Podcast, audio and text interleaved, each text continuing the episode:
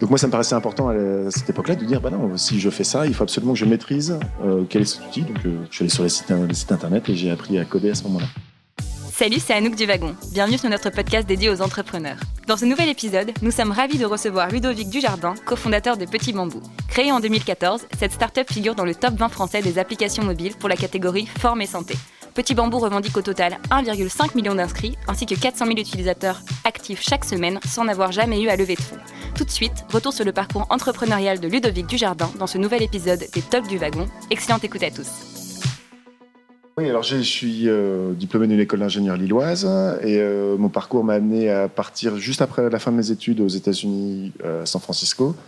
On était en 1999 à l'époque, donc juste avant l'explosion de la première bulle Internet. Et euh, je dois dire qu'à l'époque, je n'étais pas du tout dev, mais alors vraiment pas du tout dev. J'étais, euh, j'avais fui le dev pour euh, une question d'image de ce qu'était le dev. Et donc j'avais fui, j'avais fui l'informatique en fait, fui l'informatique un peu marqué par le syndrome que j'appelle le syndrome de l'ingénieur informaticien. C'est cette fameuse chanson, peut-être que vous avez entendu, euh, l'ingénieur informaticien. Et je m'étais dit, euh, si un jour je veux me marier, rencontrer une, rencontrer une fille et euh, l'intéresser, il fallait absolument que je quitte le dev.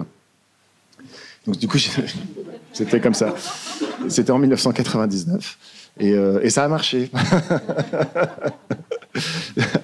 Euh, donc du coup, euh, du coup, euh, bref, donc j'ai fait, j'ai fait des activités qui étaient plus, qui avaient plus trait au développement commercial au développement business. Et je suis retombé dans le développement informatique. enfin, retombé. j'ai redéveloppé mes, mes capacités de développeur informatique cinq ans après, juste par, volonté entrepreneuriale. Je me suis dit, j'ai créé, j'ai créé avec un ami une entreprise et c'est une entreprise qui faisait du e-business. Et je me suis dit, bah, il va bien falloir qu'il y ait quelqu'un qui développe le site. Et euh, ça, me paraît hyper, ça me paraissait déjà important à l'époque que euh, l'outil de production principal de mon entreprise soit dans les mains de quelqu'un qui sache faire. Et on en parlait tout à l'heure euh, en buvant un Perrier pour moi. Le, je suis en détox, donc je suis un peu stressé. Et, euh, le, euh, oui, en fait, ça me paraissait important. En fait, il y a beaucoup de gens qui montent des applications ou des sites internet en se disant on va révolutionner ce marché, ce marché, mais qui comprennent pas exactement ce que c'est que ce produit euh, informatique qui est derrière. Donc moi, ça me paraissait important à, cette époque-là de dire bah non, si je fais ça, il faut absolument que je maîtrise euh, quel est cet outil. Donc je suis allé sur les sites internet et j'ai appris à coder à ce moment-là. Donc je devais avoir 25-26 ans. Et puis depuis, ça m'a pu quitter. Euh, ça a pu quitter. Et est-ce que tu viens d'une famille d'entrepreneurs ou pas du tout pour avoir créé euh, cette boîte? Ça s'est fait. C'était toujours en France que tu es passé par les États-Unis, mais tu as toujours créé en France? J'ai toujours créé en France. Et euh, non, je suis pas du tout d'une famille d'entrepreneurs. C'est le. En fait, c'est quelque chose qui m'a appelé à un moment. Et puis bon, puis les choses faisant, en fait, au final, mon réseau s'est organisé autour de l'entrepreneuriat.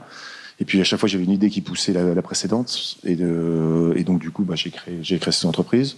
J'ai plutôt un, track record que je trouve correct parce que j'en ai fermé que deux sur les sept. Il y en a deux que j'ai revendu euh, pas cher. Il y en a une que j'ai revendue plusieurs millions. Il y a Petit Bambou et il y en a, en une où je suis encore au bord de. je fais plus grand chose, mais euh, je, fais partie des, des, gens qui viennent de temps en temps au conseil d'administration, regarder ce qui se passe et essayer de pas trop donner de conseils parce que je suis loin de, je suis loin de leur business, donc je, ne dis plus rien en fait. Je sers à rien. Mais c'est comme moi qui l'ai monté. Euh, non, non, pas du tout. Et en fait, je j'ai pas une, euh, je, pas envie d'être, d'être ni, enfin, ni de vous inspirer sur mon chemin. Euh, enfin, chacun fait son chemin en fait, et je trouve qu'on est quand même pas mal ballotté par la vie.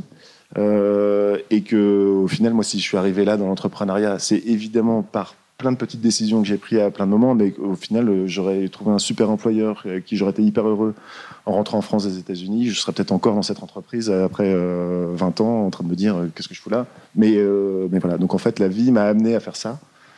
Et je pense qu'il y a une certaine forme de. C'est le mot qui me vient, c'est humilité, mais c'est vraiment ça. Mais se dire qu'on n'est pas, on n'est pas toujours maître de son destin et que moi j'ai le sentiment d'avoir aussi surfé des vagues qui venaient il n'y a pas toujours des. On parlait de surf aussi juste avant. il n'y a pas toujours les grosses vagues bien déroulantes qui arrivent. Ben, on prend celles qui arrivent. Quoi. Voilà. Ok. Et euh, donc là, Petit Bambou, à 4 ans et demi à peu près, vous êtes deux.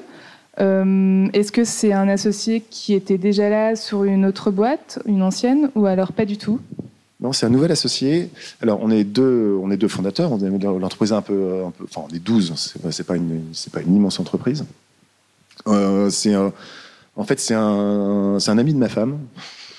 Donc, je l'ai rencontré le même jour que celui que j'ai rencontré mon, mon épouse. Euh, et c'est un type qui, euh, alors, il n'est pas du tout dev. On n'avait on avait rien monté ensemble. C'est un gars qui a fait euh, enfin, ce qu'on appelle les gros profils. Quoi. Il a fait Polytechnique, il a été euh, dans des cabinets de VC, il a fait du conseil assez haut niveau après. Il était directeur du business développement de PayPal Europe.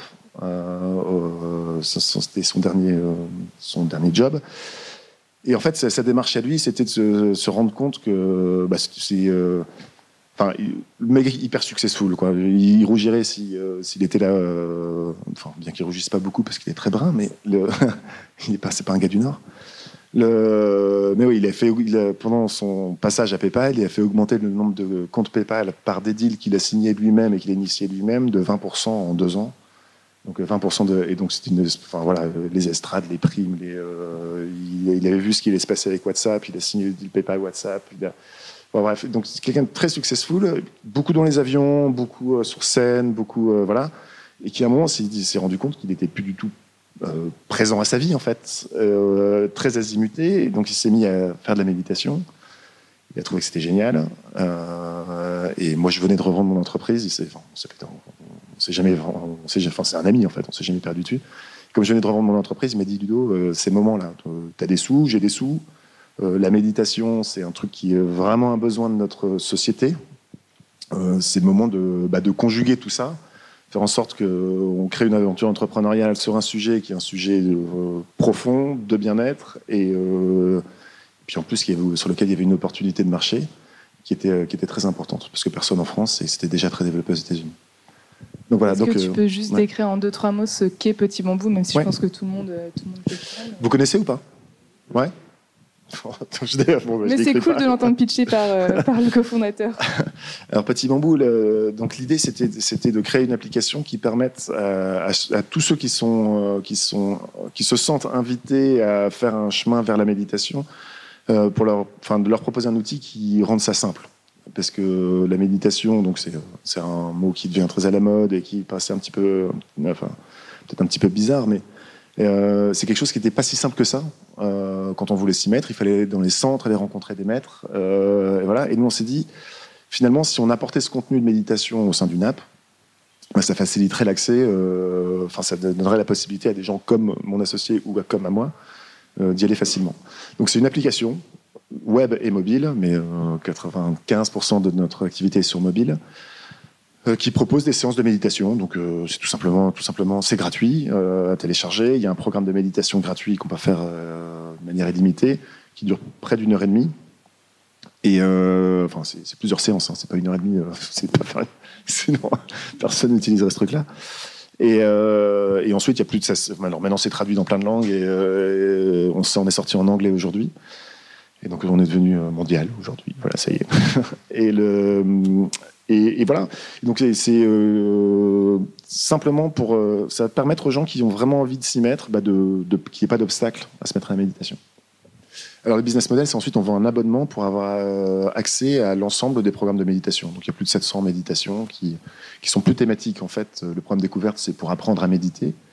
Et ensuite, il y a des méditations thématiques pour méditer euh, avec les enfants, pour, euh, ou leur euh, très focaliser sur la gestion du stress, sur aller à la rencontre de son authenticité. Enfin, il y a plein de sujets comme ça. Et donc, tout ça, c'est accessible sous abonnement. C'est 5 euros par mois. Et là, aujourd'hui, vous êtes incubé à la pleine image. Directement, vous avez, vous êtes fait incuber ou alors comment ça s'est passé avec ton associé? Alors la, la spécificité, de Petit Bambou, c'est que PayPal fait de l'évasion fiscale, donc ils étaient installés au Luxembourg. Donc mon, associé est au Luxembourg. Euh, donc du coup, Petit Bambou, c'est bicéphale. On a une entité au Luxembourg et une entité ici. Euh, pas du tout pour raison d'évasion fiscale, je dis parce que on dit Luxembourg, c'est marqué évasion fiscale. Euh, le Luxembourg, aussi étonnant que ça puisse paraître, a un taux d'imposition sur les sociétés plus important qu'en France. Euh, quand on n'est pas assez gros pour négocier avec le gouvernement luxembourgeois, évidemment, ce qui n'est pas le cas de PayPal et d'Amazon. Donc, euh, il n'y a pas d'évasion fiscale. L'avantage fiscal qu'on a, qu'on a à être au Luxembourg, c'est pour mon associé qui est résident luxembourgeois, qui lui, au jour si un jour on revend notre entreprise, sera beaucoup moins taxé sur ses parts que moi, Mais moi, je suis résident français, donc je serai taxé en France. Bref, c'était le petit truc, parce que si je dis Luxembourg, on me dit. Et en fait, ça m'agace parce que c'est y a une petite défiance, alors que, et donc du coup, moi, je vis de la défiance alors que j'ai aucun avantage à ce truc-là, donc ça m'emmerde. Bref, donc c'était quoi ta question? C'était comment tu t'es retrouvé incubé à la pleine ah image donc, quand on a commencé, donc on a commencé chacun dans notre chacun dans notre garage, ouais, dans notre salon, c'est vraiment sage. Donc euh, lui au Luxembourg, moi ici. Lui, s'est chargé de toute la partie écriture des méditations, relation avec les, instructeurs de méditation, et moi toute la partie développement euh, euh bac. Euh, ça vous parle bac? Donc depuis que l'éducation nationale est partie. donc, et, on a sous-traité à un ami, un ami le développement de l'application iOS Front. Donc ça, ça a pris six mois. Au bout de six mois, on avait une version, enfin un truc bien architecturé, une belle appli, euh, une belle appli et puis des méditations. Donc on a lancé ça, euh, on a lancé ça comme ça. Et puis ensuite, euh, ensuite dès qu'il a fallu embaucher, eh ben je me suis, j'ai d'abord été dans un coworking et puis ensuite je suis allé à la pleine image, tout simplement parce que c'est pas très loin de chez moi. Pas de... C'est pratique. c'est pratique. J'aime bien me déplacer en vélo. Et donc là, comme objectif, vous avez euh, là vous, vous êtes euh, en anglais, vous voulez partir, enfin vous êtes déjà une application en, espagnol, je pense. Oui, on, on, était déjà en français, espagnol, allemand et anglais depuis aujourd'hui. Et est-ce que vous avez d'autres objectifs euh, pour ne serait-ce que 2019 ou 2020 alors c'est assez compliqué, euh, c'est assez compliqué parce que je vis cette situation euh, un peu rêvée d'ailleurs, hein, d'avoir l'impression d'avoir gravi mon Everest. Moi, en fait, j'ai dépassé toutes les barres que j'imaginais qu'on que qui seraient possibles. Mais euh, enfin possible. il y, a plein de possibilités, mais je m'étais dit, ce serait quoi le succès pour moi les barres seraient en dessous de ce que je vis aujourd'hui. Donc du coup, c'est très difficile pour moi de me remettre des objectifs parce que je, je dis pas non, c'est bien en fait.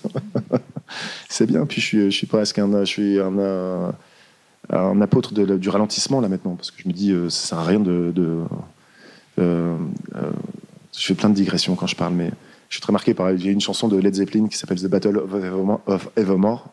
Donc on peut toujours se battre pour toujours plus, mais finalement on peut pas gagner cette bataille parce qu'il y a toujours plus. Donc je suis plutôt en, mode euh, essayer de décélérer, de, retrouver, euh, de retrouver du temps. Et euh, donc voilà, donc mon objectif il est plutôt perso que, que business, parce que business, voilà, on est, il y a 2 500 000 personnes qui utilisent, c'est 6 000 nouveaux utilisateurs par jour en ce moment. Et, euh, et... C'est pour les bonnes résolutions de 2019, je pense. ouais, j'en ai plein. j'en ai plein. Non, mais c'est euh, ouais, mais c'est compliqué parce que j'ai aussi un associé qui lui était était euh, très business et donc lui, il n'a pas du tout décidé de ralentir. Donc donc il faut qu'on trouve l'harmonie. Voilà. Ok. Et donc là, vous êtes 12 ou 13. Est-ce que tous font de la méditation quotidiennement au bureau et vous, est-ce que c'est un peu le rêve qu'on imagine très bien dans une une start-up qui, qui, fonctionne bien en plus, justement? Non, en vrai, euh, non, en vrai euh, on, est peu à méditer. On est peu à méditer. On est une, on est une start-up complètement classique, en fait. Hein, le, je dirais avec, avec les clichés. Euh, il y a plein de canettes de bière partout dans notre bureau. Il y a un baby-foot. on est en train de. On, est, on, va, on, pense installer une rampe de skate pour méditer dans la rampe de skate et puis faire les andouilles. Et voilà, donc on est vraiment une start-up très classique. On euh, donc mon associé et moi méditons. On, on, a, euh, on préfère embaucher des gens qui méditent pas, en fait, qui fassent. Ouais, on préfère embaucher des gens qui découvrent ça euh, depuis zéro, plutôt que des gens qui viennent avec des dogmes en ce que doit être la méditation, ce que doit pas être la méditation, etc. Où finalement ça crée pas mal de, conflits. On préfère accompagner des gens dans leur chemin plutôt que de modifier peut-être des constructions qui soient déjà faites. Et euh, par, contre, c'est vrai qu'on médite tous les midis. Enfin, on propose une méditation tous les midis à, toute la pleine image d'ailleurs. Euh, voilà, c'est plus ou moins suivi. Il n'y a, aucune incitation chez nous à ce que nos collaborateurs méditent. On s'en fout. en fait, on s'en fout. Et euh, concernant les prochaines années, est-ce que vous avez justement des objectifs en recrutement, par exemple Là, votre équipe, elle se constitue de combien de pourcentage de dev enfin, C'est plus. on est, 600, 600 devs et, euh, et, euh, et euh, donc 600 business développement. Enfin, business développement, relations presse, relations avec les instructeurs, en fait, tout ce qui n'est pas dev. Et euh, ouais, on va avoir, un, on va avoir un, besoin en admin 6 un jour, euh, donc il faut qu'on, parce qu'on n'a pas d'admin 6. Pour c'est moi qui fais ça avec euh, mes capacités, mais qui, qui, atteignent des limites, parce qu'on commence à vraiment avoir des gros volumes. Et, voilà. Et en fait, notre, enfin, notre politique de recrutement, elle est, en fait, en vrai, on a plein de sous. Donc, on, si on rencontre quelqu'un qui est super, ben, on recrute. Mais on, est plutôt, on est plutôt en mode réactif qu'en mode proactif. On n'a pas un vrai besoin aujourd'hui si ce n'est à part ce, besoin qu'on va venir avoir arriver d'admin 6. Ok. Euh, au niveau des thèmes qui sont proposés dans l'application, aujourd'hui, comment, ça se passe? Vous faites appel à des professionnels qui ensuite élaborent des, des, cursus, on va dire, euh, de X minutes Ou alors, euh, comment vous construisez chaque thème? Est-ce que c'est, si vous faites appel à des professionnels, comment ça se passe? Est-ce que c'est toujours les mêmes? Ou est-ce que vous, pour vous, c'est important de faire appel à différents professionnels pour avoir différents types de cours? Oui, alors on a, c'est, une très bonne question en fait, parce qu'il y, a, quelques applications de méditation sur le marché. Alors, il se trouve que le marché s'est quand même organisé pas mal autour de, nous aujourd'hui, mais le, on n'a pas toutes, tous la même démarche, et notamment par, par, rapport aux applications américaines. Nous, notre idée, c'est que ni moi ni mon associé, nous voulons nous substituer ou euh, de près ou de loin à, un instructeur de méditation. Donc, c'est pas nous qui écrivons les, euh, les méditations, absolument pas. Et euh, et euh, donc on s'entoure d'instructeurs en méditation et on, est, on, on, essaye au maximum, j'essaie d'être précis, mais de ne pas leur donner de thème. C'est-à-dire de plutôt les faire écrire la méditation sur le thème qui, leur, qui, qui les anime euh, sur le moment. Généralement, ça tombe plutôt bien parce qu'ils écrivent un bouquin sur ce thème et tout ça. Donc ils sont vraiment, ils sont vraiment dans, dans leur, euh, dans leur démarche et donc ça fait des contenus qui sont de, enfin, de bonne qualité. C'est-à-dire qu'on ne dit pas, tiens, tu es en train de travailler sur la gestion du stress, écris-nous un truc sur les enfants on préfère euh, quelqu'un qui est vraiment, qui, pense que la méditation pour les enfants, ça a vraiment du sens, qui va travailler son sujet et qui écrit donc du coup sur petit bambou son programme. Donc ce qui fait qu'on a des trous dans la raquette. C'est-à-dire qu'on n'est pas du tout, euh, euh, par exemple sur le sommeil, il y a, les utilisateurs nous réclament des méditations sur le sommeil.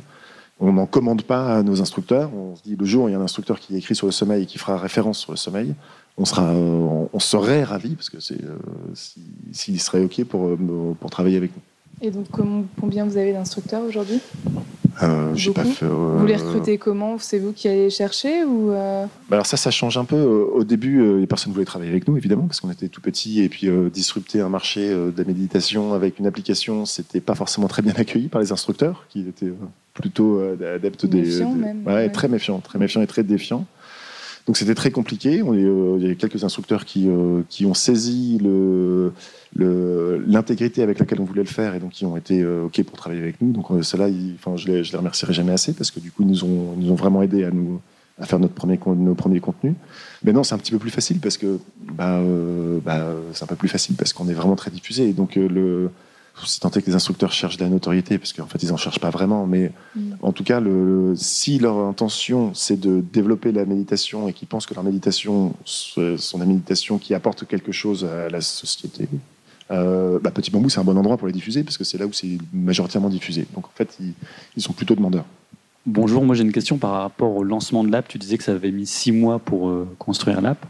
Je vois beaucoup d'apps B2C qui mettent pas mal de temps à être euh, mais ils ne travaillent pas le lancement de l'app. C'est-à-dire qu'ils attendent d'avoir le produit pour lancer l'app. Est-ce que toi aussi été ton cas Ou je pense par exemple à Calm, qui est un de tes concurrents, qui avait fait un site web, un challenge, etc., et qui avait déjà 50 000 utilisateurs euh, enfin 50 000 inscrits par email juste avant de lancer l'app. Donc est-ce que tu avais une stratégie de lancement et comment ça s'est passé? Ouais, alors on a, on a une, petite spécificité, spécificité chez Petit Bambou, c'est qu'au moment où on a décidé de faire une application de méditation, moi, dans une précédente entreprise, j'avais créé une. Je m'étais intéressé à Facebook et euh, j'avais créé, j'avais trouvé, euh, j'ai trouvé une faille en fait hein, dans Facebook et donc je créais des communautés. Et euh, donc j'avais créé une communauté qui s'appelait Petit Bambou et qui n'était pas du tout de la méditation, mais qui était plutôt axée sur euh, des, petits engagements du quotidien qui font le, bonheur. Voilà. Tous ceux qui connaissent le mouvement des colibris, c'était très inspiré de ça. Et, euh, j'avais un million de fans en fait sur cette page. Donc et donc c'est aussi pour ça que Benjamin, donc mon associé, enfin c'est pas que pour ça, mais il s'est dit la méditation, l'entrepreneur, le million de fans qui est déjà là, il y a une espèce d'alchimie qui, qui est top. Ceci dit, euh, ceci dit le million de fans que j'avais sur Facebook, il n'attendait pas du tout une application de méditation. Donc le transfert des fans de, de la page vers l'application, c'est pas fait du tout en fait. Pas fait du tout. Mais cette, mais cette euh, page Facebook nous a permis de, bah, d'appeler la presse nationale et de dire euh, bonjour Monsieur le Figaro, bonjour Monsieur Le Monde, euh, si vous voulez parler de notre app, ça serait une super idée parce qu'en plus si vous écrivez un article, regardez, on a un million de fans, vous en avez moins. Et, euh, et, comme eux, leur business, c'est de, d'écrire des articles, de les mettre sur leur, sur leur média qui est le plus en plus, le plus de trafic possible pour vendre de la pub. On leur disait, bah, si vous écrivez un article sur nous, nous on mettra sur notre, sur notre page Facebook qui va rediriger du trafic chez vous. Et donc du coup, ça va servir votre média. Donc on a pu parler à la presse et avoir accès à la presse un peu plus, facilement que si jamais on avait, rien. Donc non, quand on a mis l'application en, ligne live, zéro utilisateur. Il y avait mon père et le père de Benjamin. Euh, et, qui étaient suffisamment gentils pour s'inscrire, pour s'abonner, alors qu'il n'y avait pas de, méditation dedans. Euh, mais par contre, on avait cet asset d'un million de fans qui nous permettait d'accéder à la presse. Du coup, quand tu as lancé, euh, tu avais déjà une version bêta qui avait été testée, etc., etc. C'était fin prêt quand tu as été voir les journaux et. Euh, non, non, non, ça, ça, marche, ça marchait bien. On a, on a vraiment pris le temps de bien construire parce qu'on avait ce luxe de pouvoir se le permettre, en fait, d'avoir du temps, lui et moi. Donc, euh, non, ça, ça, marchait, euh, ça marchait vraiment bien, mais il y avait, on, a, on a réduit le nombre de fonctionnalités au strict nécessaire, par contre. C'est-à-dire qu'il n'y avait pas, il y avait juste la, la, possibilité de, de, jouer des méditations, c'est tout. On n'a pas commencé à faire des, des trucs où on ajoute des méditations dans les favoris, où le truc se ferme, ce machin. Non, c'était vraiment un truc qui était très basique. Euh, on imaginait qu'on on a, on a, quand même anticipé qu'on pouvait avoir du succès, donc on avait très bien construit l'architecture euh, pour faire en sorte que ça, soit, ça puisse monter en charge. Euh, mais donc c'était un, un, petit produit, mais très robuste. Et tout de suite, vous aviez l'abonnement qui était dispo, ou vous l'avez mis par la suite? Non, on l'a mis tout de suite. On l'a mis. Il y avait euh, huit méditations gratuites et euh, l'abonnement il donnait accès à 40 autres méditations. Donc c'était pas c'était pas complètement dingue. Mais le, nous, évidemment, on n'en vendait pas. Euh, et puis on enrichit, on le contenu au fur et à mesure. Et puis c'est là où les abonnements sont mis à se déclencher. Le, je trouve que ce qui est sous-jacent dans, la question, c'est à quel moment on lance en fait. Hein. moi, je trouve que le j'ai toujours été déçu dans toutes les entreprises que j'ai créées de, l'effet lancement. C'est-à-dire que l'effet lancement, c'est quand on crée son produit, on se dit on lance sur le marché, ça va être dingue en fait. Non, on lance sur le marché, il n'y a rien. Il se passe rien en fait, parce qu'il n'y a personne qui l'attend le truc. Donc en fait, euh, moi, je conseille de, mettre sur le marché quand même assez vite, et, euh, mais en sous-marin, c'est-à-dire on dit rien, on dit rien, il est là il est là, on, teste avec les premiers, euh, les, tout premiers utilisateurs, euh, on essaye d'en faire des, super ambassadeurs en, les choyant, en, disant voilà, qu'est-ce que vous voulez comme fonctionnalité, qu'est-ce qu'on fait? On écoute vraiment tous les retours pour euh, améliorer le produit et, voilà. Et ensuite, on fait un lancement trois mois plus tard en disant bon, maintenant il y a une application de méditation en France. Donc si on devait, si je devais définir la, date du vrai lancement, on est arrivé sur, on a mis, enfin Apple a accepté notre application le jour des attentats de Charlie Hebdo. Donc c'est de funeste date, euh, je me rappelle bien, donc en janvier 2015. Et le, vrai lancement où on a commencé à en faire parler dans la presse, ça devait être en mai. du coup, autre question, je ne sais pas si tu veux communiquer là-dessus, mais est-ce que tu peux parler de ton taux de conversion entre, les... Quel est le pourcentage de personnes qui sont sur la, la partie gratuite et euh, après sur Labo ou alors, il y a une partie de confidentialité où, euh, on ne parle pas trop de tout ça. C'est un peu par pudeur euh, franco-française, peut-être. Euh, et puis, il y, a, une, on a une façon de fonctionner qui est très. ça ferait hurler pas mal de consultants, mais on ne regarde pas trop. En fait, ça peut paraître étonnant. Hein, c'est, on, a, on a la chance d'être autofinancé, donc pas d'investisseurs. Personne ne nous demande des KPI. Donc, en fait, on ne regarde pas trop on regarde pas trop. On s'attache à faire en sorte que, euh, les gens soient satisfaits et, le disent et créent des notes sur, le, sur les stores et nous. Euh, voilà. Et euh, donc j'ai évidemment une idée. Hein. mais je peux pas vraiment dire précisément. Puis en plus, sur la méditation, il y a des gens qui téléchargent, n'utilisent pas, puis se disent tiens, je me mets très bien, et ils en font une, et puis ils arrêtent, et puis ils reviennent un an après. C'est intraquable ce truc. Donc, donc on n'essaye même pas en fait. Bon, alors, par contre, ce qu'on regarde, c'est le c'est le nombre de personnes qui terminent la partie gratuite. Donc entre, entre, sur 10 personnes qui commencent, euh, qui commencent la méditation, qui font la première session, combien, combien passent à la deuxième, combien passent à la troisième. Et là, grosso modo, on, est à 15%, 15-20% de personnes qui terminent ça. Et ensuite, le taux de, le taux de conversion, euh, taux de, il, est, euh, il est quand même assez élevé. Sur ceux qui ont terminé, il y a ouais, 20% qui s'abonnent aussi, à peu près. Ceci étant dit, si vous refaites les maths, vous n'allez pas trouver notre nombre d'abonnés parce qu'en fait, il y en a plein qui se désabonnent entre temps. C'est-à-dire que c'est. Euh, et là, pour le coup, on a une truc qui est aussi un petit peu disruptif, c'est que on pas de plan de churn chez nous, par exemple. Un peu de churn euh, pour l'éducation nationale qui n'est plus là. si tout, le monde est OK avec le churn le, c'est, euh, le churn, c'est le mot anglais pour dire les personnes qui se désabonnent. Donc les plans de churn, c'est dire comment. Enfin, il y a pas mal de gens qui vont vous dire c'est beaucoup plus facile de récupérer quelqu'un qui s'est désabonné que de conquérir un nouveau client. Donc comme ça coûte moins cher, c'est ça qu'il faut faire, patati patata. Et donc tout le monde fait ça. Hein. C'est-à-dire que quand on se désabonne de euh, essayer de quitter votre opérateur téléphonique, vous allez recevoir une réduction. C'est comme ça. C'est parce que c'est beaucoup plus facile de vous récupérer comme ça. Et nous, on a décidé de faire d'écrire une histoire un peu différente, de se dire bah non, le, mec qui s'en va, il s'en va et qui suis moi pour lui dire qu'il faut qu'il revienne quoi euh, donc une espèce de profond respect de l'utilisateur et euh, vraiment mais hyper ancré hein, ça peut paraître très marketing ce que je dis c'est hyper hyper ancré c'est à dire que il y aura euh, enfin, il, y a, eu des gens qui sont occupés de marketing chez nous qui disaient non mais il faut faire des codes de réduction je fais non non non non, si on fait un code de réduction parce que quelqu'un s'est désabonné et qu'on lui offre un code de réduction pour qu'il revienne, c'est que mon intention, c'est de lui tirer plus de thunes, quoi. C'est pas de lui faire mériter. Et si mon intention c'est de lui tirer plus de thunes, il faut que je me pose, faut je me pose une question sur mon intégrité par rapport à mon business, parce que là vraiment ça va pas. Donc du coup on a plein de, fonctionnements comme ça qui sont un petit peu différents et qui sont en mode bah on, essaie de relier toutes nos actions, tout ce qu'on fait à une intention et essayer d'être clair avec notre intention et à ce moment-là on le fait. Et euh, je, suis parti, vous me demandiez des stats et je vous parle de churn. Ouais, moi je trouve ça génial. Justement, j'enchaîne sur une autre question. Euh, en termes de marketing, comme ça, euh, quand vous avez commencé, je pense que vous n'avez pas embauché tout de suite. Donc, c'était quoi pour vous Si aujourd'hui vous deviez nous donner une recommandation en termes d'acquisition de, client, d'outils marketing, de, de, politique, est-ce que vous avez un conseil à donner aujourd'hui pour je ne sais pas si vous suivez par rapport à ce que vous voyez ce que je veux dire ou pas? Oui, mais j'ai déjà peur de savoir comment je vais vous répondre. ouais, ouais. Euh, alors, le, le, le, meilleur, le meilleur canal d'acquisition, c'est le canal d'acquisition gratuit. Donc, ça s'appelle le bouche à oreille. Pour nous, on n'a pas du tout investi sur le SEO, même si c'était mon métier euh, avant, parce qu'on n'a pas assez de contenu. Donc, je me suis dit, ça sert à rien de se battre là-dessus. Euh, et puis, tout le monde sait que Google bah, réduit la part au SEO. Donc, nous, ce qu'on a essayé de faire, c'est on a essayé de, de, remettre notre réflexion dans le monde réel. On s'est dit, qu'est-ce qui, si notre produit est bien, les gens vont en parler. Donc, on a investi produit. On a vraiment investi produit. On s'est dit, euh, il faut que notre produit soit top. C'est que c'est tout. Si, si sur les 100 premiers utilisateurs, et, il en reste un qui l'utilise, c'est que notre produit n'est pas top. Donc, euh, donc notre canal d'acquisition, c'est de faire en sorte que la personne soit, soit satisfaite du produit et, si elle a la gentillesse de en parler, ben, c'est super.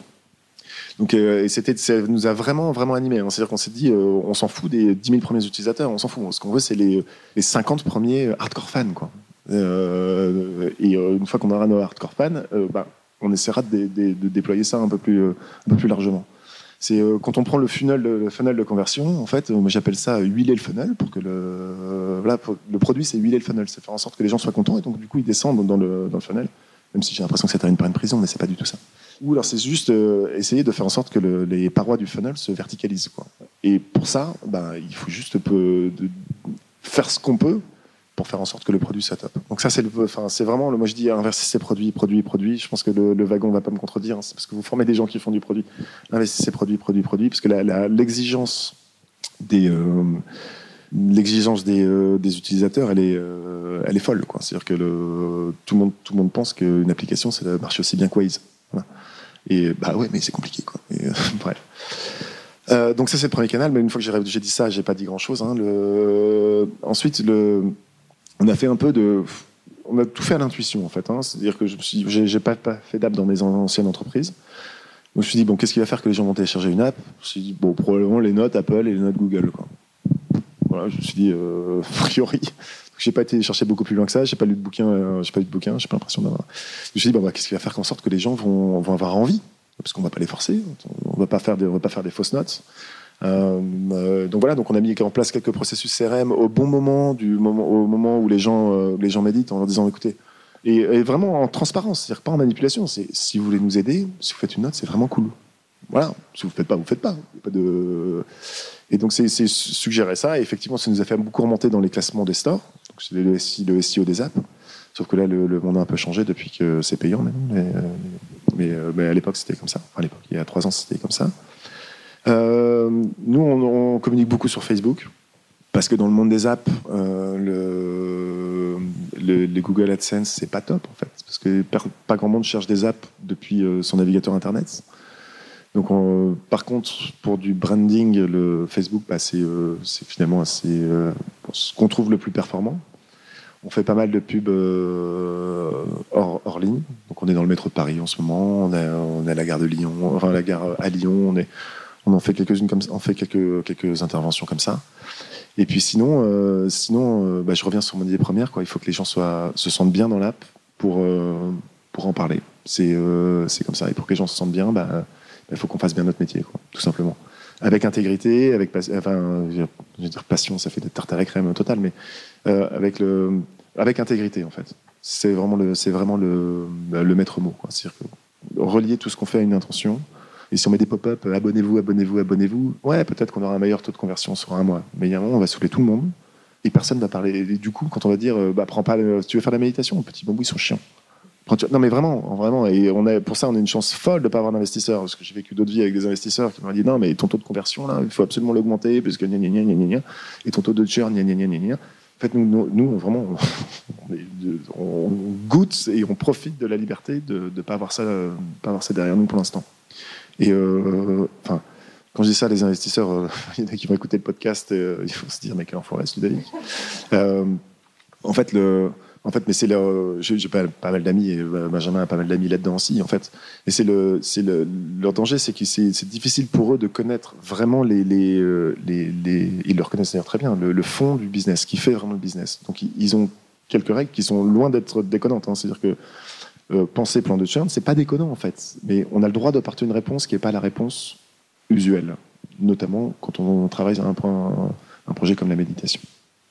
Et euh, je ne vais pas me fâcher avec tous les investisseurs de la planète. Hein. Mais en tout cas, cette liberté, on, y goûte et, euh, voilà. Et, ça nous sourit plutôt. Tu parlais de tout miser sur le produit et ça fait 4 ans et demi apparemment que c'est lancé. Et quelles sont les grandes évolutions que le produit a connues? Alors les grandes évolutions, il y a... Euh, J'ai le droit de faire une longue réponse ou pas?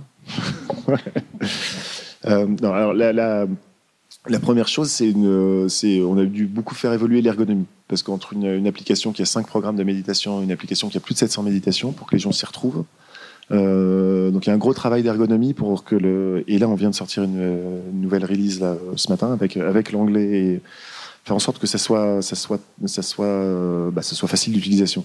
Et c'est un vrai challenge. C'est-à-dire que penser que le produit puisse être figé euh, et qu'on a trouvé la bonne ergonomie dès le départ, c'est pas, non, c'est pas, c'est pas possible. Donc du coup, on, travaille beaucoup là-dessus. Et c'est très compliqué parce qu'on n'est pas au contact des utilisateurs en fait. Hein. Donc quand on est euh, avec une app, nous on est derrière notre bureau, euh, pas loin de euh, pas loin de notre baby foot. Et en fait, savoir comment les gens l'utilisent, pour nous c'est évident. On dit bah petit moment, on fait ça, on fait ça, on fait ça. Mais c'est pas c'est pas si évident que ça. Donc on a organisé quelques rencontres avec des utilisateurs qui nous ont fait, qui nous ont enfin qui nous c'est tellement évident pour tout ce qu'ils ont dit, mais on n'avait pas vu quoi. Donc les grosses évolutions sont ergonomiques. On a rajouté des langues, donc aussi une grosse, euh, grosse problématique d'ergonomie parce qu'un espagnol qui veut méditer en espagnol, et, mais euh, qui a des enfants scolarisés en France, il veut les faire méditer en français, il faut qu'il puisse. Donc c'est pas simple. Et alors par contre, on, on essaye de pas tomber dans le piège du, euh, du toujours plus. je me souviens très bien d'une réunion qu'on avait fait avec tous les collaborateurs de Petit Bambou. On avait dit ce serait quoi l'expérience ultime de petit bambou euh, voilà. Donc on avait collé plein de post-it est-ce que c'est euh, et en fait il dit ah ça serait super qu'il y ait ça puis qu'il y ait ça puis qu'il y ait ça puis on avait euh, un mur de fonctionnalités à développer. Et en fait à un moment moi je me suis dit mais en fait non mais l'expérience super de petit bambou c'est si le gars il arrive il appuie et, ça joue une super méditation qu'est-ce qu'on s'en fout? Ça, ça vient d'un réseau social ou, ou, je ne sais quoi en fait ça c'est pour servir notre notre enfin, ça serait pour servir, je sais pas, peut-être une boulimie ou une peur de, une peur de pas proposer. Mais en fait, si on réfléchit euh, et euh, si on réfléchit vraiment à ce qui fait l'essence de ce que c'est que notre application, c'est juste un bouton play. Et donc du coup, notre euh, notre produit, on essaie de le faire évoluer vers de plus en plus d'épuration, en fait, pour qu'il n'y pas en rajouter, plutôt en enlever. la question sur le plan de lancement, en fait, tu disais que c'était un plan de lancement qui avait vécu finalement par lui-même. Euh, pas de SEO, mais plutôt euh, bah, cet échange euh, marchandise en fait avec la presse, etc. Parce que tu nous as expliqué, je ne vais pas reprendre. Est-ce que c'était une, question budgétaire en fait qui a limité le lancement Est-ce que avec, imagine, tu n'as pas de, budget limité, qu'est-ce que tu recommanderais pour un lancement Si c'était à refaire en fait. Ouais, c'est bah, oui, on avait, on avait un budget un peu, on avait un budget un peu limité effectivement parce que tout ça on était sur nos fonds propres, donc euh, le, c'est, euh, on est beaucoup moins dépensier quand on est sur ses fonds propres que quand on a de l'argent qui vient de l'extérieur. C'est euh, même si c'est c'est pas forcément une bonne idée, je trouve que c'est comme ça. En tout cas nous. Mais mon conseil, enfin, j'avais fait un, jour une intervention avec un, anglais, mais enfin bon, peu importe, qui m'avait dit, mais en fait, ce que tu as fait, c'est que attention, attention au mot, il n'y a pas de. Il dit tu as créé une religion avant de créer ton église. C'est-à-dire que tu as, créé cette, cette fanpage, et puis après ça, tu as mis une église, et donc les gens sont, venus dans, l'église. Je trouve que pour les plans de lancement, penser qu'on va mettre une église et que les gens vont venir dedans, si la religion n'existe pas déjà, bah non, en fait, tout le monde s'en fout. Donc, euh, donc le, une fois que j'ai dit ça, c'est encore une fois, c'est le plus dur hein, de créer la religion. Une fois qu'on a la religion, on est une église. Mais donc je donne pas, je donne pas une clé, je, donne peut-être une piste de se dire voilà. Mais en tout cas, l'idée, c'est euh, pour moi, c'est se dire qu'un plan de lancement, je, n'ai pas d'exemple. Euh, si ce n'est euh, des, des, des, grandes firmes, mais qui sont allées à coups de millions euh, de lancement, qui ont, qui ont, qui ont été incroyables dès le début. Enfin, je veux dire, il n'y a pas de l'app qui est arrivé sur le marché et qui est tout explosé parce qu'il y a une com de ouf. Euh, j'ai pas d'exemple en fait il y a quelques histoires comme Yuka ou des choses comme ça, mais qui ont, qui ont pris aussi par le bouche à oreille, qui sont finalement assez, assez similaires à Petit Bambou dans le. Pas tellement dans le. Dans la, nous, on a eu moins de bouche à oreille, on a, enfin, on a dû plus le déclencher que eux, probablement. Et puis, on est moins grand public, parce que la méditation, c'est quand même un petit peu segmentant. Même si de moins en moins, mais euh, un petit peu à l'époque. Ouais, ouais, c'est ça. Il ne faut pas attendre trop de, choses du lancement et, euh, et vraiment s'atteler à créer. Euh, c'est à créer la religion. Enfin, Surtout quand on parle de méditation, nous on est complètement laïque. Hein. méditation laïque, euh, c'est même épuré de tout ce qui est du bouddhisme et tout ça. C'est très inspiré du bouddhisme évidemment. Mais, mais, le, mais ouais, savoir si le projet répond à un besoin, on, peut fédérer autour de ce besoin bah, euh, en, apportant, quelque chose aux gens qui sont susceptibles d'avoir ce besoin. Et pour que quand on arrive, ils se disent Ah, enfin, cool, quoi cool. Et, euh, et pas en euh, vraiment, pour moi, l'état d'esprit, c'est surtout pas en manipulation. On n'est pas là en manipulation ou c'est juste, bah, euh, a un besoin de savoir ce qu'il y a sur les étiquettes de, de ce qu'on qu'on mange, bah, bah, on va apporter une solution à ça, facile, voilà, pouf. Et puis si on arrive à parler, à, fédérer une communauté autour du, mieux vivre et du mieux manger avant, quand on sort notre app, et ben ça va nous faciliter la, ça nous faciliter la vie ce que je conseillerais, c'est de réussir à créer cette, fameuse communauté avant de, avant de lancer, ça facilite. Euh, est-ce que tu peux nous parler de tes autres entreprises et notamment des plantages et qu'est-ce que tu en as appris? Alors mes autres entreprises, j'ai commencé. Alors c'est toujours été. Euh, j'ai jamais créé une entreprise seule, donc c'est toujours été des rencontres avec des associés. Euh, la toute première, c'était, euh, ça me fait sourire parce que c'était, j'avais monté une boîte d'import-export de meubles. Donc on avait, j'avais rencontré un gars qui habitait en Chine, qui, était dans le meuble, qui, avait dirigé une usine qui fabriquait des meubles pour Ikea. Bref, il m'a dit je vais monter une structure d'achat à Hong Kong, on va faire des meubles, je fais venir des containers, toi tu vas les vendre en France. Je dis bon, pourquoi pas, allez hop. Donc j'ai monté ça. On faisait venir des fauteuils de relaxation euh, type stressless pour ce. Voilà. Et Bon, c'était pas trop mon karma d'être dans ma voiture et de faire le tour des Monsieur Meubles et des Cure Center de France, euh, mais bon, je l'ai fait. Je l'ai fait. Euh, ensuite, euh, c'est là où je me suis rendu compte que mon, en fait, c'est assez formateur pour moi parce que donc j'ai revendu, mais j'ai revendu le prix que, enfin, j'ai revendu au prix du capital en fait, au final. Donc, euh, et, mais c'était assez formateur parce que ça m'a, enfin pour moi, ça a été assez euh, fondateur parce que je me dit, je me, en fait, le monde, mon monde, c'est le monde des technos, en fait, le monde du, du commerce pur et dur, d'aller négocier, euh, d'aller négocier euh, pour la qualité du cuir. Je connais rien, et puis ça m'intéresse pas.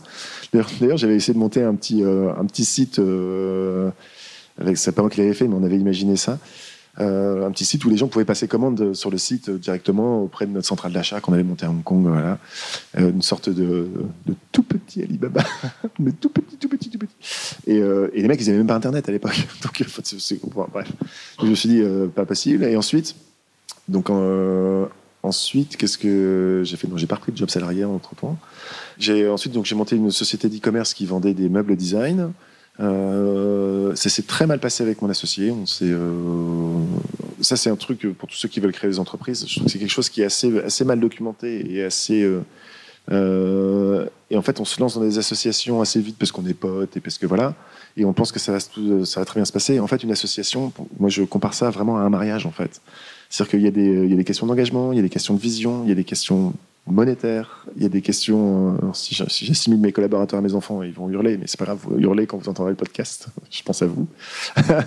mais en fait, en vrai, si, on doit, on doit quand même, on doit. Euh, euh c'est pas des enfants évidemment, mais, mais de notre vision dépend aussi leur énergie, de la façon dont on est avec eux euh, dépend, dépend de savoir si eux sont bien ou pas. Bref, et donc du coup, on se retrouve associés. Euh, et euh, quand on n'a pas de sous, euh, on n'a pas la même façon de réagir. Quand on a plein de sous, on n'a pas la même façon de réagir non plus. Donc c'est pas simple. Donc là, sur cette société qui faisait des meubles design, on s'est, on était juste pas alignés avec mon associé. Donc ça s'est, vraiment mal passé. Quoi. Ça, c'est, pas terminé à coup d'avocat, mais ça aurait, ça aurait dû si j'avais pas lâché en fait. Et j'ai fini par dire ok, ok, voilà. Donc il est parti avec la société. J'ai revendu à la casse je crois que c'était 2000 euros à l'époque, rien du tout, alors que l'entreprise marchait, mais, je me sentais perdre pied, en fait. Euh, perdre pied. Donc, euh, euh, bref. donc psychothérapie, la totale. Et donc du coup, une fois que je me suis relevé, j'ai pris un job salarié après. Pendant, j'étais salarié trois ans dans ma vie et donc là un an et demi avec celle-là. Et j'ai monté le concurrent après. une fois que j'étais qui, euh, qui, euh, qui, non, je peux pas dire, c'est diffusé quand le podcast? Rapidement, mais je sais pas encore. bon, qui, qui, qui, est en voie de sortie, on qu'à dire. Voilà, donc c'est là, je, je, suis encore, je suis encore actionnaire de cette société. Ensuite, j'ai monté une, une, entreprise de location courte durée d'appartements sur Paris. Euh, c'était avant Airbnb, c'était bon, le marché était pris par des gars qui s'appelaient Virbio à l'époque. Et euh, bah, c'est pas mal, mais on, avait, on a eu du mal à la faire décoller. Mon associé était américain, il voulait retourner habiter aux États-Unis, donc il a, je lui ai revendu mes parts en fait. Euh, pas trop à la casse, mais c'était pas génial non plus. Donc il est parti euh, avec cette entreprise à San Diego. Et j'ai pas de nouvelles en fait, je sais pas si ça existe encore. En tout cas, c'est bon, c'est pas Airbnb. Quoi. Euh, ensuite, j'ai euh, créé une société qui, euh, s'appelait Archipelago Publishing. Euh, on a co-créé ça à quatre. J'étais plutôt dans le. Il y avait deux associés enfin, fondateurs. Moi, j'étais plutôt dans le deuxième wagon des associés. Donc, on était quatre associés. Moi, je suis, enfin, je suis arrivé deux mois après la création, mais c'était pas mon idée et j'ai juste rejoint le bateau.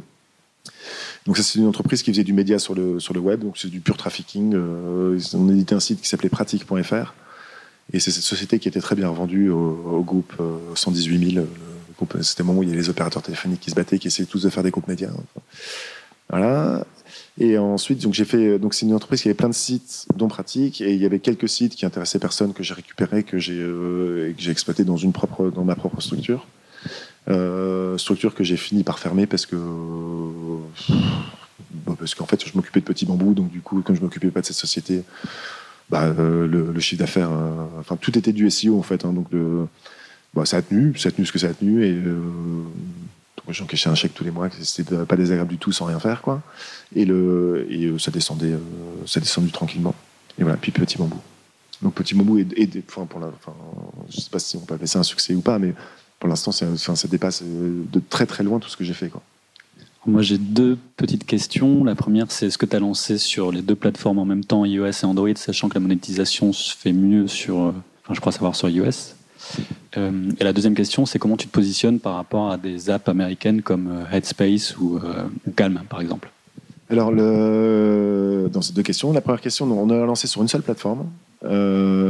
C'était un peu par la contrainte, en fait. C'est que j'avais un bon ami qui qui est un excellent, excellent développeur iOS. Il était N-2 de Steve Jobs et Apple. Il fait partie du livre des 100 meilleurs développeurs de France. C'est un très bon ami qui était disponible à ce moment-là. Donc j'ai dit, écoute, euh... viens, quoi. Il m'a dit, je, je te cache pas que ça sera cher, Ludo. Je dis, euh, c'est pas grave. Euh, et, voilà, donc on a fait ça.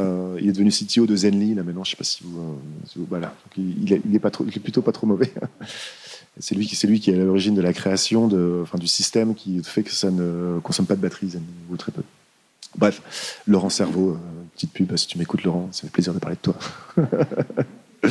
The Brain, Laurent Cerveau.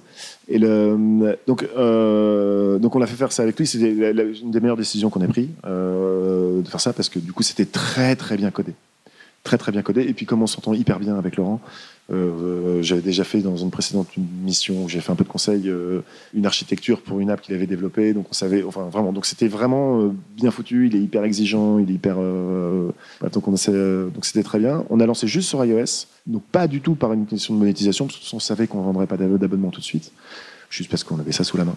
Et Android, on a galéré, on a, on a fait plusieurs tentatives de trouver des développeurs Android par notre réseau on, a fait, on a fait travailler des, euh, sociétés de conseil euh, parce qu'on ne trouvait juste pas. Et c'était plutôt pas mal, mais, mais on a, maintenant on a, des, on a un développeur qui s'occupe de ça et qui est très très bon. Flo, si tu m'entends, dans, dans, enfin, au sein de Petit Bambou. Et, voilà, donc, donc pas de plan en fait. Si, on avait, si j'avais eu un pote qui faisait de l'Android au moment où on avait lancé l'application, on aurait sorti, serait sorti sur Android avant. Et la deuxième question, c'était sur Calm. Alors, comment se positionne par Calm Headspace Alors, euh, donc, c'est le, marché de la méditation mondiale. Le, on a, il y a deux mastodons qui s'appellent Calm et Headspace. Quand je dis mastodon, c'est une entreprise qui ont levé plus de 130 millions de dollars, qui font la une du Wall Street Journal euh, régulièrement, qui, sont, qui n'étaient que en anglais, donc qui étaient, euh, qui, c'était très concurrentiel aux États-Unis. Et Calm est traduit maintenant en, allemand et en espagnol. À chaque fois, ils sont débrouillés pour traduire, genre deux mois après nous. Vous nous surveillez ou quoi euh, Bref, euh, donc c'est compliqué parce qu'en fait, pour l'instant, on se rencontrait pas. Euh, je, l'ai, trouvé plutôt source d'inspiration et puis j'ai envie de dire surtout Headspace où il y a, une personne, un des fondateurs d'Headspace qui est un moine bouddhiste et qui, moi j'ai commencé à méditer avec Headspace en fait quand je faisais Petit Bambou, j'arrivais pas à méditer avec Petit Bambou parce que je voyais toutes les, le moins de petits bruits de bouche, je faisais ah, donc je dis bon je médite avec Headspace c'est mieux, plus facile pour moi. Euh, et je le trouve très inspirant. Donc en fait, le, et on partage la même, la même vision en fait, qui est de dire euh, si le monde médite, euh, si, si le monde peut avoir accès à cet outil au moment où il en a besoin, c'est vraiment pas con. C'est vraiment pas con, parce qu'on est tous sursollicités par plein de choses, on est tous un peu azimutés, on a tous l'impression de plus avoir de temps. On se dit, mais prendre 10 minutes dans ma journée, mais impossible. en fait, bah, la méditation, on réapprend ça, et on redécouvre le plaisir des 10 minutes avec soi. Et vraiment, ça a des impacts euh, très très importants. Enfin, je vous laisse découvrir parce que les impacts que ça a eu pour moi, ce ne seront pas les mêmes que pour vous. Mais, euh, mais ouais, enfin, ça, va de la, de, la, de la productivité au travail. Mais j'étais pas fait pour ça, mais ça a rangé mon cerveau, donc euh, ça a été beaucoup mieux pour moi. À la présence à mes enfants, à, enfin, à plein 10 000 trucs. Je me souviens de même, je, suis un métalleux, j'adore le, heavy metal, donc j'en suis à mon 12e Hellfest là, cette année. Et, euh, et, me rappeler, quand je suis devant un groupe que j'aime, que je suis là, là. Je suis là, je suis juste là. Euh, et que je sens, j'ai des des frissons. À ressentir les, vibrations, je me souviens d'un concert comme ça d'Aerosmith où il y avait Joe Perry qui était debout sur un, piano, qui envoyait un solo, j'étais juste devant. Je dis, si, je là, si à ce moment-là je pense à mes serveurs, je suis con, quoi. Je, je suis juste là. Et la méditation, ça permet de, ça permet de faire ça, de de, se remettre dans l'instant présent. Enfin bref. Donc du coup, comme on partage le même truc qu'Headspace et Calm, en fait, on est sur la même mission. Donc à partir du moment où on est sur le même marché, on devient concurrent. Euh, moi, j'ai envie de dire, euh, euh, on va perdre. enfin, on va perdre. Ils sont, ils sont, ils sont immenses. ils vont avec des budgets marketing de ouf. donc, ouais, ils vont prendre. Et puis, ils vont avoir moins de scrupules que nous, je pense, sur un marché français, et dire, vous voulez mieux dormir, utilisez Calm. Ouais, sauf que la méditation, c'est pas fait pour dormir. Mais, mais eux, ils vont, pas, ils, vont, ils vont probablement faire ça. Voilà. Enfin, je, s'ils m'écoutent, il faut dire non, pas du tout. Mais donc, il y, a quand même des chances qu'ils soient, qu'ils soient plus puissants que nous. Voilà. Euh, maintenant, on pense qu'avec. Euh, enfin, on pense que. Bon, déjà, on est quand même très bien installé en France. Hein. On est vraiment. Enfin, avant qu'ils viennent nous déloger en France, il va quand même falloir qu'ils mettent quelques millions, quoi. Euh, et, et, on pense qu'avec notre. notre encore une fois, avec qui on est, si c'est perçu par les utilisateurs, bon, il euh, y a de la place, quoi. Il y a de la place, il euh, y a de la place pour, euh, pour Petit Bambou, pour, pour Ken et pour Headspace. Donc en fait, moi, je les aime bien. En vrai, je les aime bien. J'ai plus d'affection pour Headspace, perso, voilà, parce que j'ai médité avec eux, parce que j'aime bien le personnage. Calme, c'est probablement une entreprise qui est peut-être plus proche de Petit Bambou, c'est-à-dire que les fondateurs ne sont pas des méditants. Voilà, peut-être ils sont, ils sont plus à l'américaine, donc un peu plus incisifs que Petit Bambou. Et pour le coup, là, les pop-up, abonnez-vous, abonnez-vous, ça y va. Et euh, pas rancunier avec Headspace, parce qu'Headspace nous a fait un procès. Donc, euh, ouais, ils ont fait un procès tout au lancement de, Petit Bambou. On, on existait à peine. Ils ont dit Ouais, vous avez tout copié sur nous. Euh, pouf. Et euh, donc, lettre d'avocat, machin. Ils ont envoyé la lettre à Apple, ils ont envoyé la lettre à Google. Apple a dit bon, démerdez, enfin démerdez-vous entre vous, on vire celui qui perd le procès. ah, t'es deux. En fait. Ça va être dur. Et Google, ils ont fait pire. Google, ils nous ont enlevé du, store. Tant que c'est tant que c'est pas réglé votre truc, ils nous enlevé du store. Bah ouais, non. Enfin, présomption d'innocence là. wow, les gars. Euh, et, voilà, en fait, c'est, euh, je veux dire, évidemment, on s'est inspiré d'eux. Donc, en fait, le, si on une société de taxi, euh, si on va pas voir ce que fait Uber, je veux dire, c'est, presque une faute professionnelle. Donc, nous, on n'a pas copié. Oui, je médite avec Headspace, donc forcément, il y a des trucs qui sont, voilà. Et, donc, ils ont complètement accepté ça. Ils ont, on a fait quelques, on a réenregistré des méditations parce qu'ils ont dit qu'on avait traduit leur méditation. ça, c'est archi. Mais on a dit, bon, on va pas partir en procès. On enregistre tout, on leur a envoyé nos textes de méditation pour qu'ils valident que c'était bien pas. Voilà. On a enregistré, puis ils ont abandonné. Ils ont abandonné. Euh, voilà, donc nos relations avec eux, euh, j'aimerais que ce soit des amis et j'ai pas tellement envie que ce soit des concurrents. Et euh, ben, par la force des choses, ça va l'être. Et ben, voilà, on va essayer de, se trouver, que chacun trouve sa juste place là-dedans. Mais on sorti, on, est sorti en anglais. Je pense pas qu'on va mettre un sou de budget aux États-Unis. Enfin, on va pas les, les concurrencer là-bas, c'est vraiment trop gros. Merci beaucoup Ludovic. On peut l'applaudir pour, euh, pour ce talk hyper inspirant. C'est fini pour aujourd'hui. Merci d'avoir écouté ce podcast. Si cet épisode vous a plu, pensez à vous abonner sur iTunes ou Spotify. Et si ce n'est pas déjà fait, je vous invite à laisser un avis et à le partager sur vos réseaux préférés. À la semaine prochaine pour un nouvel épisode. Salut à tous.